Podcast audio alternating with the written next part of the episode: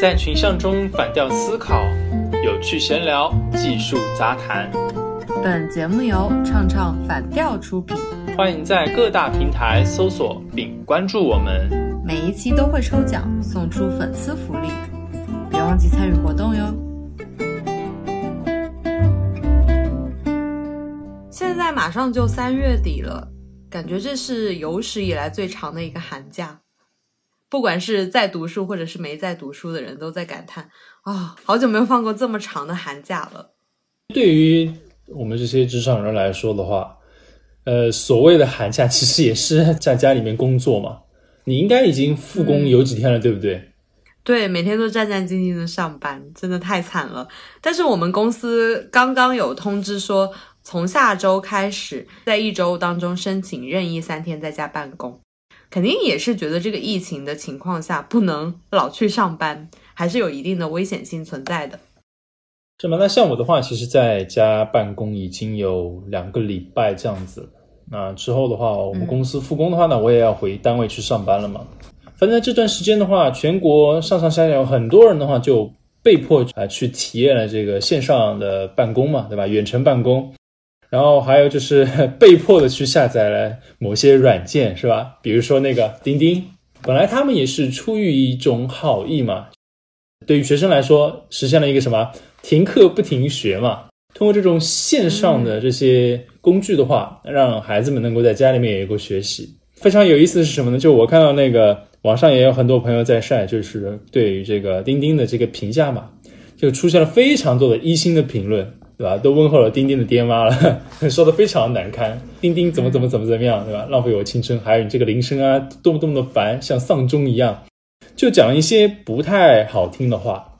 其实每一个软件都有它的弊端吧，嗯，比如说我看见有很多老师就评论说自己已经变成了十八线网红女主播啊，或者是怎么样，而且还有一些吐槽段子，就是说生物老师经常被直播平台系统检测到他有可能涉黄，然后要求那个老师强制下线。所以很多人真的就是有点像是被迫营业嘛。对于那些老师来说的话，他们的备课会比平时来的更加的认真，因为他们不知道摄像头的背后是学生在看呢，还是学生跟家长一起在看你上课呢？你到底上的怎么样？会在那个时候是暴露无遗。但是很多人的话不太习惯这种线上办公的这种方式，不管是工作啊还是学习，都觉得嗯非常的不适应。可是你知道吗？国外有一家公司，它实行这种远程办公已经长达十五年了，而且没有任何的毛病。十五年这么久吗？对，这家公司叫什么呢？它叫 Automatic，读音上面听起来就是那个自动化的这样的一个意思，但实际上它这个 Automatic 中间的话，其实还多了一个 T。它是一家什么性质的公司呢？它是一家互联网公司嘛？你知道它那个公司下面现在有哪些产品吗？就非常火的，其中有一个啊，汤不热 （Tumbler），知道吗？哎，我是这个 Tumblr 的忠实用户，哎，我主要是在上面看一些比较出名的插画师和设计师的作品。它有一点类似于网易的那个 Lofter，它就是一个以图片为主的轻博客，打造的是一个轻博客的一个概念。就是在上面发文字的话是没有什么优势的。像发文字的话，我们早年会比较熟悉什么新浪博客啊、谷歌博客，但是其实谷歌的博客 Blogger 嘛，它已经日落西山了。我也不知道为什么它使用的用户越来越少。感觉现在比较流行的就是什么 WordPress 啊这些会比较好一点。我用 WordPress 已经一段时间了，我发现它整个界面跟 Tumblr 的性质有点像。就是非常的简洁，整个画面的话以文字为主，嗯，我比较推荐这个。但你知道吗？无论是这个 Tumblr 还是那个 WordPress，其实都是 Automatic 这一家公司的产品啊，这么巧吗？对，所以其实，在你不知情的情况下，你成为了这家公司的一个忠实的一个用户了嘛？然后 WordPress 这个网站的话，针对个人的话，它能够去创建网站嘛，然后可以发一些自己的一些博客，对吧？还有一些包括一些作品集这样子，反正提供的是这样的一个功能嘛。啊，用它的用户特别多。呃，我之前的话是有看到它的月活数啊，已经达到了这个谷歌的这个百分之六十的这个月活了，就真的有很多人在用它这个。哦，看来是他抢到了很多用户过去。所以你看啊，这家公司旗下有这两款非常呃明星的这种产品，还是靠这个坚持十五年远程办公来做出来的。所以，远程办公能够出好的这种工作的业绩跟绩效的话，并非是完全不可能的。啊，就是打了一个很好的样板。对，如果说真的要去做好远程办公的话，很多的公司都应该要向这家公司去学习。你可以简单给我讲一下这家公司远程办公的一些比较好的方式吗？因为现在大家都在提前进入远程办公，感觉可以在这家公司身上学到一些还不错的经验。啊，对的，就像刚才说的，这家公司确实是很多想要实践远程办公的公司应该要学习的模板嘛。嗯，你知道远程办公的话，它其实有一些好处，就是非常显而易见的。拿 Automatic 来说的话，嗯，他们采用这种远程办公的方式的话，就省下了很多的这个租金嘛。对，我刚刚也想到租金，因为现在很多公司为了面子都会租一些什么市中心啊，其实也不利于员工租房子，也不利于他的那个租金的一个现金流的一个流动。如果是公司租比较远的地方的话，其实就不利于有一些没车的员工啊，因为太远了也不方便。你说的没错，很多公司的话，他们都会有自己的办公室嘛，而且在一线城市的话。租金就是特别大的一笔开销，在疫情这段时间嘛，很多公司它没有办法复工，但是他们每天其实都是在亏钱，除了呃员工要支付他们这些薪水，租金对吧？什么仓库啊、办公室这些租金也是就是每天在扣的，因为房东他并不是像有些新闻上面那些呃深圳的一个大姐什么的，就可以主动的给租客啊免半个月租金啊什么的。没有那么多善良的房东嘛，租金这块真的是成本大头。嗯，我也看到有一些政府在出台一些政策，呼吁写字楼的那些租金要稍微缓几个月再收，或者是说减免一些。那也仅仅只能是呼吁嘛，因为这些产权的话都是在私人手里的，其实政府其实也不能够强行的怎么样。嗯，像 Automatic。在二零一七年六月的时候，就关掉了他在旧金山的唯一一间办公室，因为大家都非常好的能够在线上进行一个远程的协作，嗯，所以他这间大概我记得是有一千三百、一千接近一千四百平米吧，这间这个办公室的话关掉了，就反正没人用。然后你知道省下来的租金他干什么吗？他就补贴给了员工，哇，好像是。那你大概是两千美元了，两千美元就分给员工了。哇，好羡慕啊！要是这样的话，我肯定会老老实实在这家公司待着，为他卖命的。对，你知道吗？两千美元你可以用来干什么？你可以给自己去购置一些嗯远程办公所需要的一些装备，是吧？添置这些。办公桌啊、椅子啊什么的，就反正也是一种 automatic 员工的一种福利嘛，嗯，对吧？除了就是说线上办公有这样的一个成本优势之外啊，也给员工带来这样的一个福利。好，那我们再回到就是说 automatic 到底是通过什么样的方法能够组织接近一千名的这样的一个这么大的这种团队的规模来高效的进行产出的呢？一千多个其实。如果在公司管理的话，其实也有困难了，更何况远程呢？对，接下来呢，我就挑一些重点啊，就讲一下，就是这家公司为什么能够这么高效的组织这么多人参与远程办公，然后同时能够保出比较高的一个产出。Automatic 公司的 CEO 认为呢，远程办公之所以能够在这家公司能够这么好的运作呢，主要是因为他们公司的一个比较扁平的一个管理的架构和百分之一百的透明度。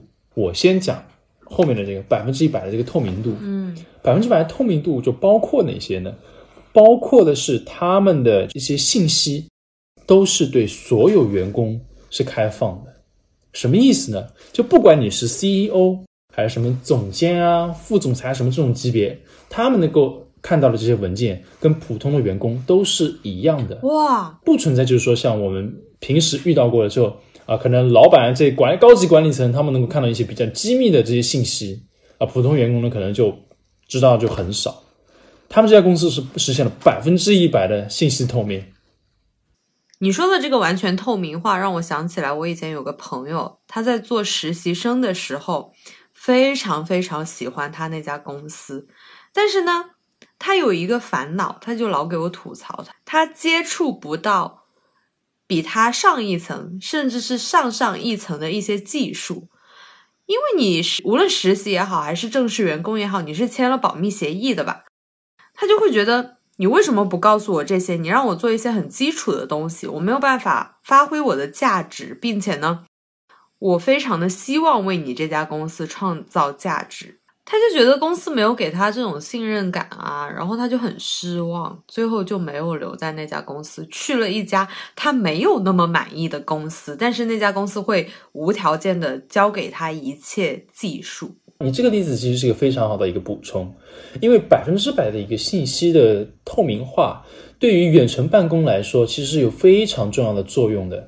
首先的话，就是避免了这种呃远程沟通情况下啊，就是产生这种误解的这样的一个情况。可以减少嘛？嗯，另外一个就是大家都是在远程办公嘛，那你线下接触的机会会相对少一点。那怎么样才能够增强你跟同事之间、你对公司之间的这种信任感跟归属感呢？百分之百的信息就透明化就特别的重要了。嗯嗯，你这些会议记录呢，你都可以看，然后所有的公司的文件你也都可以看，包括有一些呃，就像你提到这个培训嘛，什么这技术提升啊什么的这些资料。也都可以看，那这样子的话，大家都会觉得哇哦，你这么信任我，我可以跟你好好的这些沟通下去嘛。在陌生人就是交往这种环境中，而且是线下没有见过面的，信任感是很难建立起来的。嗯，你会相信就是说，仅仅是网上就是线上有交流的，但线下从来没有就是说真实接触过一个人吗？就很难就放下一种戒备心吧。嗯，所以很多销售就觉得一定要在饭桌上谈成事情。可能就是在线下接触的过程中嘛，能更好的摸透对方的这种性子吧。嗯，好的，那我再对这个百分之百的信息透明化的这个事情呢，再做一点的补充，就是关于他们沟通协作用到这些内部的一些工具是什么？主要有三样，一个呢是。呃，他们自主开发了一个交流协作工具，叫 P Two，就那个字母 P 后面就跟着一个二，P Two 这个软件，它替代掉的是邮件嘛？嗯，可能邮件的话不符合他们这种呃交流习惯嘛，所以自己就开发了一个工具，这个是一个。还有一个是一个视频会议软件，叫 Zoom，Z O O M，开视频会议的时候嘛，都会用到它。有蛮多的互联网的从业者，最近这段时间远程办公的话，都会用到这个软件。它是还是比较好用的。然后第三个啊，团队协作的工具叫什么呢？叫 Slack。它的话跟我们现在有些国内这些工具有点像，叫什么呢？叫飞书。就字节跳动公司他们开发这个软件就非常类似。其实字节跳动公司早年成立的时候，想要加速内部的这个信息流动，他们也用了这个 Slack。后来他们自己开发了这个飞书。所以他们利用这种工具的话呢，打破了一些沟通存在的一些一定的壁垒。让他们能够更好的实现信息的一个流动，建立同事之间这种协作。道理我都懂，但是在使用这些工具的时候，怎么样形成一个比较好的管理方式呢？哎，其实你问了一个非常好的一个问题。刚才不是提到吗？这家公司之所以能够撑起一千左右的这样的一个团队，实现完美的。呃，远程办公，嗯，依靠的是扁平的一个组织架构，还有一个就是呃百分之百的信息透明嘛，对吧？包括就是利用好这些工具嘛，嗯，组织形式也非常的重要。他们公司的话，呃，有一点的话特别有意思，就没有非常明确的这种上下级的关系。扁平化的这种管理的架构的话呢，在互联网公司里面其实相对来说会比较常见一点。传统的一些公司的话。他们也用的就是比较森严的层级结构嘛，对吧？啊，一层一层下来的就非常的冗杂。但是在 Automatic 这样的互联网公司的话，他们会更加强调的是发挥员工的一个主观能动性。比如说，他们有一个呃项目出来的时候，他们会让这些员工把他们组建起来，然后自己去寻找那些适合自己的这样的一个要扮演的一个角色，解决这个问题。他们要扮演什么样的角色？会自己的话去对号入座。然后把这个事情给解决掉，嗯，也就是说，他们遇到问题，会先把自己要负责什么、解决什么样的问题这样的一个工作角色给确定下来。先分配好，就不会那么乱。对，就不是说啊，一定要就是要让什么项目经理啊、总监啊什么的给他们去分配，就把这个问题给放到他们面前的时候呢，自己领取任务包。对，就相当于就是说，把自己给分配掉了嘛，就比较有主观能动性。你刚刚有提到主观能动性，我忽然想起来，以前我们刚刚录有间职场的时候，我有说过，我们以前招人的时候都是组成一个项目，临时一个项目，然后就招一些飞手，有时有时候是固定的、比较信赖的一些飞手。那么你要怎么样在这些？庞大的整个世界，每一个国家去寻找你所需要的人呢？因为其实你在简单的面试当中是很难看准一个人的。面试是可以包装的耶。说你说的这个问题啊，像 Automatic 他们之前的话也有发现，就是他们的话也是通过面试嘛来招人的，这肯定的，对不对？但是他们发现了一点，就是他们这些员工在面试的时候的表现跟。工作的真实表现是没有半毛钱的关系的，所以他们就采取了非常有意思的一个手段，就是说他们也不做线下面试了，就直接就是说线上面试。然后呢，呃，在面试的过程中的话，也会提一些面试者常规性的问题，主要是去发掘这些面试者他们是否有比较强的自我的驱动力，他们自律性怎么样。然后通过线上面试之后的话呢，就会。把他们就说，哎，邀请到公司来进行实习，反正是远程的嘛，对吧？就是让他们通过这种远程实习的方式来，就是说适应，就是说去考察这些新的员工能否就是很好的融入到他们的这样的工作环境中，就这样的方式来进行招人。他怎么考验他们有没有划水呢？KPI 吗？这点啊，我跟你说，其实我自己是有特别深的感受的。因为啊，远程办公嘛，它是没有这种线下这种人的监督的嘛，所以的话，automatic 它不会就是说管你是早上几点钟起床的，或者中午你可能去外面呃打打网球什么的，它都不会管。哪怕你是说要凌晨两三点钟才开始工作，它也不会管，就是不会管你的生物钟。它只看产出嘛，就结果导向的，它不管你就是说什么时候就是说去干什么，怎么去分配你的时间。只要你能够在 deadline 之前把你的工作成果给交付就行了。我觉得哪怕我一个星期在旅游，然后我下一个星期每天熬班加夜的做东西，是吧？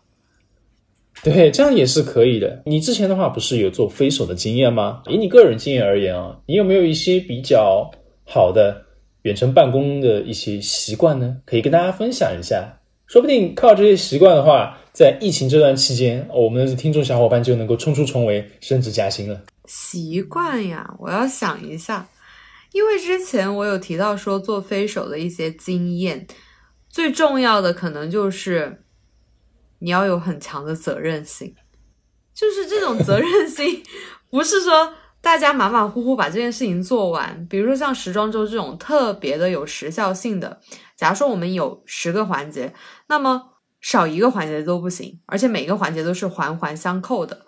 比如说，像有一些项目，你可能十个环节里面有两个出错了，但是你可以上交。但是像时装周这种产出，你十个环节错一个都不行。而且很重要的一点就是，你一定要预留时间。预留时间的话是干什么的？比如说，我们需要在时装周结束的三天以内产出一个视频，那么前期的脚本问题，包括怎么走台，然后包括摄影师。的走位、拍摄的位置，然后包括后期处理照片、处理视频的同学是要怎么去做？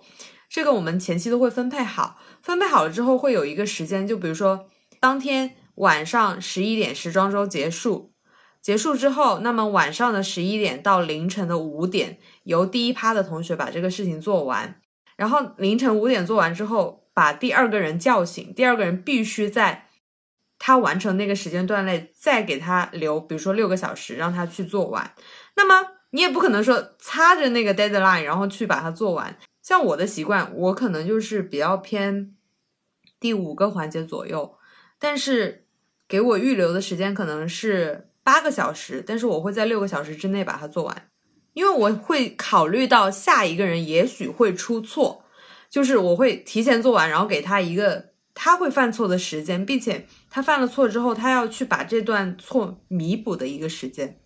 所以你讲的就是说，要从这个全盘的这个环节开始考虑，有一种全局观，然后的话要提前完成工作，然后给你的下一个呃环节的衔接的小伙伴预留一定的呃缓冲的时间，嗯，对吧？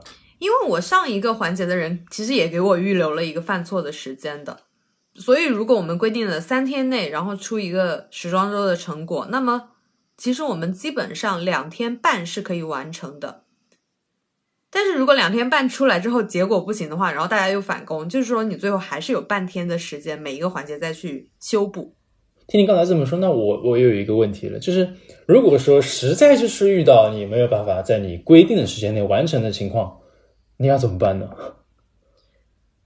比如说犯了一些很重大的错误，就是连续三个环节错了，那么我们半天时间弥补不了的时候，我们就会告诉负责人，就说，啊，这个东西出不来，我们可能需要再多给我们一天的时间。那么他就会再报到上级，就说，啊，这个东西出不来了，就是发不出去了，我们要延长一天，就是第四天的时候给。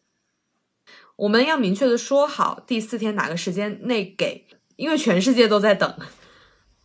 嗯，所以这个 schedule 的话要掐的特别的精准。是的，其实也跟你约会一样啊，你不能就说我还要一会儿到，那一会儿是多久呢？